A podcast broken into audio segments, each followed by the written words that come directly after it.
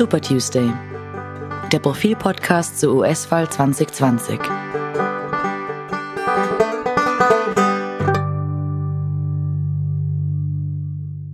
Hallo und willkommen bei unserem Super Tuesday Podcast. Äh, mein Name ist Robert Reichler und bei mir ist wieder Martin Staudinger. Hallo Martin. Hallo. Hallo. Ähm, wir haben heute ein einigermaßen unterhaltsames Thema gewählt, das aber dennoch äh, ernste, einen ernsten Hintergrund hat, nämlich Verschwörungstheorien. Die spielen im US-Wahlkampf eine sehr große Rolle, eine größere als, äh, als man das in der Vergangenheit erlebt hat. Ähm, Verschwörungstheorien sind eigentlich auch was Lustiges, oder Martin? Was, durchaus unterhaltsam. Äh, ich weiß nicht, ob es für die unterhaltsam ist, die dann richtig reinkippen drauf, aber wenn man sich das mit halbwegs äh, klarem Bewusstsein anschaut, kann das schon durchaus äh, ja, lustig sein. Das hat was. Ähm, ich habe mir ein paar angesehen. Es, also es gibt natürlich viele Bekannte. Man kennt die Theorie, dass ähm, äh, die Ermordung von John F. Kennedy in Wahrheit ähm, von der Mafia, von Kuba, von der Sowjetunion etc. durchgeführt worden sei. Ähm, es gibt die Verschwörungstheorie, dass in Roswell in, in, in New Mexico äh, ein UFO gelandet sei und äh, außerirdisch äh, hinterlassen habe. Ähm, es gibt immer wieder äh, Sichtungen von dem sogenannten Bigfoot. Das ist ein, ein bisschen so, was für uns der Yeti ist. Ähm, ist riesiges Wesen, oder? Irgendein, irgendein scheußliches Wesen oder auch nett gelegentlich, ähm, das in, in den ganzen USA mal hier, mal da gesehen wurde, am öftersten in, in Washington State. Äh, Newsweek, das Magazin, hat sich mal die Mühe gemacht, die Sichtungen zu zählen und kam auf äh, 2032 Sichtungen von Bigfoot. Ähm, dummerweise konnte ihm äh, seiner keiner habhaft werden. Okay, das ist alles ganz nett, ähm, kann auch ein bisschen gemein sein. Zum Beispiel äh, gibt es die Verschwörungstheorie, dass Harper Lee, die Autorin von To Kill a Mockingbird, wer, wer die Nachtigall stört, dass das nicht Harper Lee selbst geschrieben habe, sondern Truman Capote. Das ist ein bisschen gemein gegenüber Harper Lee, außerdem stimmt es nicht.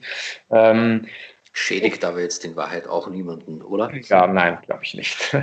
ähm, irgendwie äh, bewegen sich Verschwörungstheorien aber gelegentlich dann an die Politik heran und verknüpfen politische Ereignisse ähm, mit, mit, äh, mit, mit seltsamen Theorien, wie die in Wahrheit zustande gekommen seien. Äh, und da kann es dann durchaus haarig werden, denn es schafft eine, eine, eine prinzipielle, ein prinzipielles Misstrauen gegenüber bestimmten Institutionen. Ähm, und da sind wir jetzt, glaube ich, im Wahlkampf. Da sind wir im Wahlkampf und äh, momentan feiern ja die Verschwörungstheorien, wie du schon zu Beginn gesagt hast, äh, fröhliche Urständ. Äh, Profil hat dem Ganzen ja diese Woche eine Covergeschichte gewidmet und eine der Theorien, die da zitiert wird, ist die QAnon-Theorie. Q äh, vom 17. Buchstaben des Alphabets. Und darum rankt sich ja ein ganzes System von Verschwörungserzählungen und Verschwörungsnarrativen, in denen auch äh, immer wieder Donald Trump eine Rolle spielt. Äh, zum Beispiel glauben die Anhänger der QAnon-Theorie, äh, dass äh, das Coronavirus in Wahrheit von Donald Trump erfunden wurde aber nicht zu irgendwelchen sinistren Zwecken, sondern um einer internationalen Kinderschänderbande das Handwerk zu legen, die in unterirdischen Gefängnissen Kinder foltert und aus denen dann ein Zerfallsprodukt von Adrenalin extrahiert, das als Wunderverjüngungsmittel an die Reichsten der Reichen verabreicht wird. Äh, dass äh, Donald Trump also in Wahrheit ähm, die gesamte Pandemie deswegen inszeniert hat, um diesem scheußlichen Verbrechen ein Ende zu setzen. Und man glaubt gar nicht, welche Popularität äh, diese Verschwörungstheorie jetzt mittlerweile gewonnen hat. Da glauben wirklich Hunderttausende, Millionen dran. Äh, das spielt natürlich auch in den Wahlkampf rein. und äh, die Theorien sind nicht immer zu Trumps Gunsten.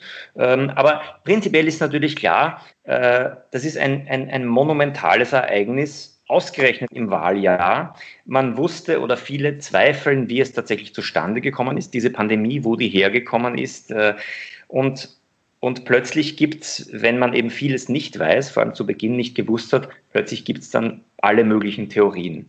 Ähm, Im Großen und Ganzen ähm, gibt es zwei äh, Theorien, die, ähm, die wirklich viele Leute glauben. Die eine ist, ähm, diese, diese, diese Pandemie, diese, diese gesundheitliche Bedrohung sei ähm, übertrieben, um Trump zu schaden. Das heißt, äh, es gibt zwar äh, ein Virus, aber in Wahrheit wird dessen ähm, Gefährlichkeit, äh, werden dessen Auswirkungen schwer übertrieben, nur um Trump und dessen wunderbare Wirtschaftsdaten etc. zu sabotieren. Und die zweite Theorie ist überhaupt, das Ganze sei absichtlich ausgelöst worden. Also jemand habe diese, dieses, dieses Virus absichtlich unter die Leute gebracht. Und daran glauben tatsächlich nicht wenige Leute in Amerika. Also es gibt Umfragen, denen zufolge äh, 30 Prozent äh, eine dieser Theorien glauben. Das ist, das ist doch beeindruckend.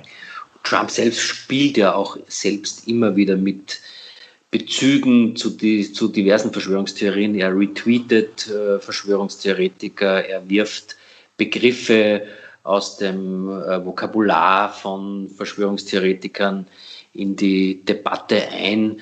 Äh, vor allem auf Twitter tut er das immer wieder sehr gerne.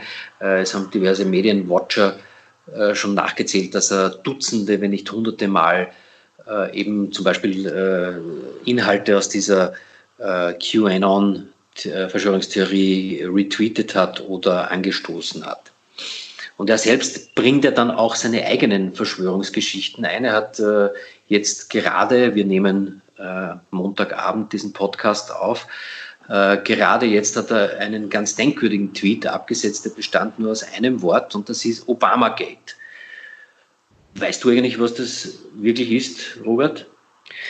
Ich habe es äh, versucht, ein bisschen nachzulesen. Ähm, ich glaube, der Reiz äh, für Trump besteht darin, dass das insgesamt nicht ganz klar ist, was es ist. Es klingt aber jedenfalls so, als sei Obama in einen, also Obama, der Barack Obama, der frühere US-Präsident, sein Vorgänger, in irgendeinen scheußlichen Skandal verwickelt. Worin der genau besteht, ähm, das ist, glaube ich, nicht so klar, oder? Oder kannst du da, kannst du das erhellen? Ja, ich habe es versucht, es tun sich sogar Trump freundliche Medien ein bisschen schwer, das zu definieren. Es geht irgendwie darum, dass Obama die Sicherheitsdienste und Geheimdienste 2016 eingespannt hätte, um die Wahl von äh, Donald Trump durch angebliche Nähe zu Russland äh, zu verhindern oder äh, Donald Trump um den Sieg zu bringen.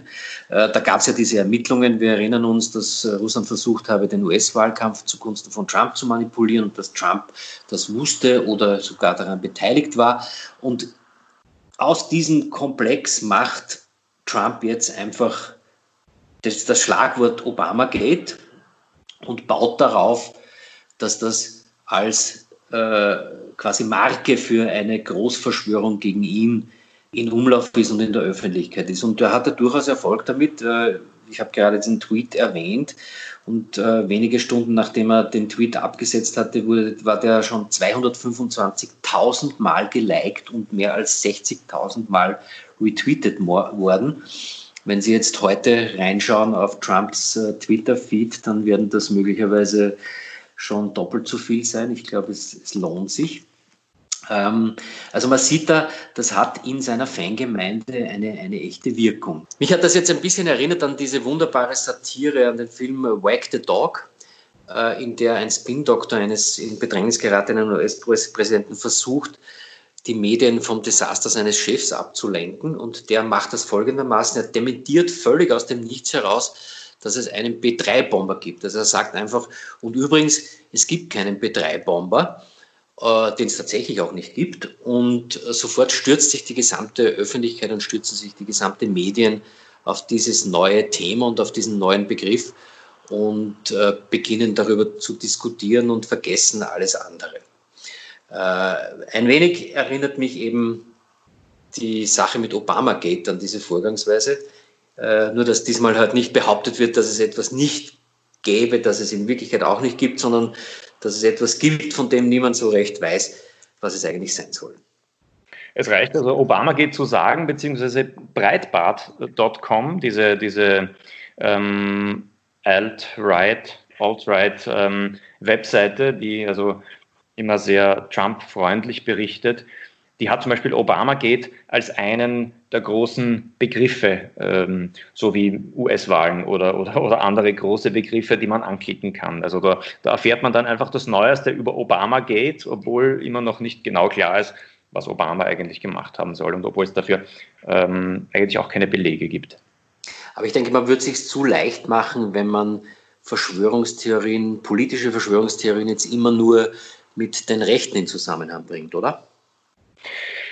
Sollte man nicht, denn ähm, im Prinzip, also die Frage ist, wo beginnt eine Verschwörungstheorie? Und äh, wenn man sich zum Beispiel einen, einen beliebten Topos äh, der, der Linken äh, ansieht ähm, in Amerika, wo es zum Beispiel heißt, ähm, das eine Prozent, also das reichste Prozent, ähm, führt in Wahrheit äh, oder hat in Wahrheit die Macht. Das heißt, das, das eine Prozent, die Reichsten bestimmen, was im Land passiert. Das ist sehr beliebt, ähm, wird immer wieder wiederholt, ähm, etwa auch von, dem, äh, von Bernie Sanders, dem, dem äh, Präsidentschaftskandidaten äh, der Demokraten. Ähm, der sagt das. Der sagt, ja, die, die, die verwenden all ihre, ihr Geld, um, um ihre, ihre Agenda voranzutreiben. Und das ist ja auch nicht ganz falsch. Allerdings so weit zu gehen und zu sagen, die regieren Amerika mit ihrem Geld, ist dann bereits eigentlich auf dem Niveau einer Verschwörungstheorie. Denn tatsächlich ähm, gibt es viele Reiche, die die Demokraten unterstützen, es gibt viele Reiche, die die Republikaner unterstützen. Und interessant ist, wenn man sich die Wahlen ansieht, bei den Wahlen 2016 hat, wie wir wissen, Trump gewonnen. Allerdings hat er wesentlich weniger Geld zur Verfügung gehabt als Hillary Clinton. Er hat einiges von seinem eigenen Geld eingesetzt, aber auch wenn man das, was man ja muss, äh, dazu rechnet, ähm, hat er in etwa die Hälfte des Geldes äh, verwendet, das Hillary Clinton äh, einsetzen konnte. Und trotzdem hat er die Wahlen gewonnen. Das heißt, hätten die Reichen jetzt versucht, Trump zum Sieg zu verhelfen, wären sie offenbar kläglich gescheitert. Und warum haben sie ihr Geld nicht eingesetzt? Und dann wiederum bei den Wahlen davor hätten die Reichen offenbar die Idee gehabt, ähm, zweimal Barack Obama zum Präsidenten zu machen, was jetzt eigentlich aus der Sicht äh, der Reichen, wenn man Bernie Sanders glauben kann, auch keinen Sinn macht. Das heißt, die Belege sind nicht da, es handelt sich tatsächlich um eine Verschwörungstheorie. Bis zu den US-Wahlen Anfang November wird uns das Thema wahrscheinlich noch sehr stark erhalten bleiben. Und dass uns jetzt äh, während des Gesprächs, das wir über Skype führen, dreimal die Verbindung abgestürzt ist, sollte uns das zu denken geben? Ich denke schon. Ganz bestimmt. Also ich glaube, äh, sinistre Mächte arbeiten daran, diesen Podcast zu verhindern und wir werden alles daran setzen, dass er veröffentlicht werden kann. Wenn Sie bis nächste Woche nichts von uns hören, rufen Sie die Polizei. Dankeschön, bis zum nächsten Mal.